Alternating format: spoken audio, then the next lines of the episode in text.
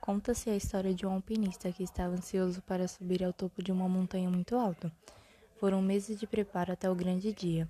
Como não queria dividir a glória daquela conquista com ninguém, foi sozinho para aquela perigosa jornada.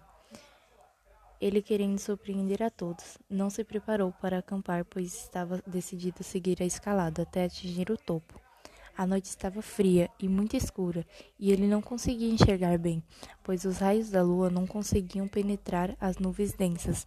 Subindo por uma parede a apenas 100 metros do topo, ele escorregou e caiu em uma velocidade muito grande. Sua vida passou como um filme em sua mente. A morte já era algo certo para ele. Quando de repente sentiu um forte tranco, como que por um milagre ele ficou preso e ficou pendurado em meio àquela escuridão. Naquele momento de medo, ele não viu outra saída a não ser pedir ajuda a Deus. Então ele disse: Senhor, eu preciso da sua ajuda, pois sei que o abandonei, abandonei há muito tempo, mas me ajude. Então Deus respondeu: O que você quer que eu faça? Senhor, quero que me salve. Você acredita de coração que eu posso te salvar? Sim, Senhor, eu acredito, disse o homem em total desespero. Então Deus lhe disse: Corte a corda que o mantém pendurado. Houve um momento de silêncio e reflexão.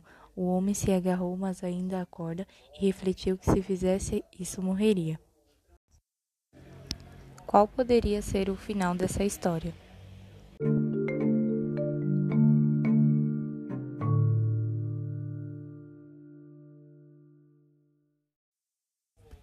No dia seguinte, chegou uma equipe de resgate e encontrou um homem agarrado à corda, congelado, morto, a apenas dois metros do chão.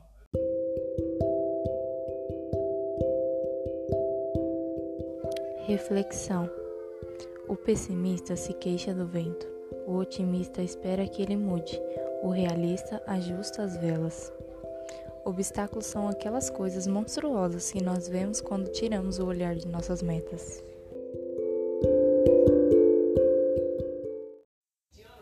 O que é a consciência?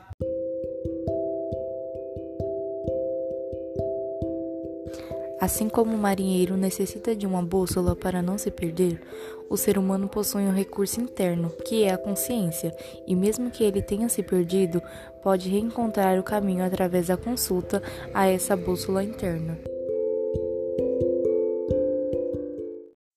Irei contar a história de um incidente que aconteceu durante a Idade Média, em que uma criança de um lugarejo foi encontrada morta. Imediatamente, eles acusaram um judeu de ter sido assassino. Alegou então que a vítima foi usada para a realização de rituais macabros. O homem foi preso e ficou desesperado. Sabia que não tinha a menor chance em seu julgamento. Pediu então que trouxessem um rabino com quem pudesse conversar, e assim foi feito. O rabino lamentou inconsolável pela pena de morte que o aguardava, pois ele sabia que faria de tudo para executá-lo. O rabino o acalmou e disse: Jamais acredite que não há solução. Quem tentará é o sinistro, que quer que você se entregue à ideia de que não há saída. Mas o que devo fazer? perguntou o homem angustiado. Não desista, disse o rabino. Chegando no dia do julgamento, o juiz, já de acordo para condenar o pobre homem, quis ainda fingir que seria um julgamento justo e que ele teria oportunidade de provar sua inocência. Então ele chamou e disse: Já que vocês são pessoas de fé, vou deixar você decidir seu próprio destino. O acusado começou a soar frio, sabendo que não passava de uma encenação e queria condená-lo de qualquer maneira. O juiz preparou dois pedaços de papel e ambos estavam escrito culpado. Normalmente se diria que a chance do nosso acusado caiu de 50% para zero. Não havia chance dele tirar o papel contendo a inscrição inocente. Qual deveria ser a atitude do acusado? O acusado lembrou das palavras do rabino, meditou por alguns instantes e, com um brilho nos olhos, levantou, escolheu um deles e imediatamente engoliu. Todos que estavam presentes protestaram. Como eles iriam saber qual destino que lhe caberia? Prontamente o acusado respondeu: É simples, basta olhar o que diz o outro papel e saberemos se escolher seu contrário.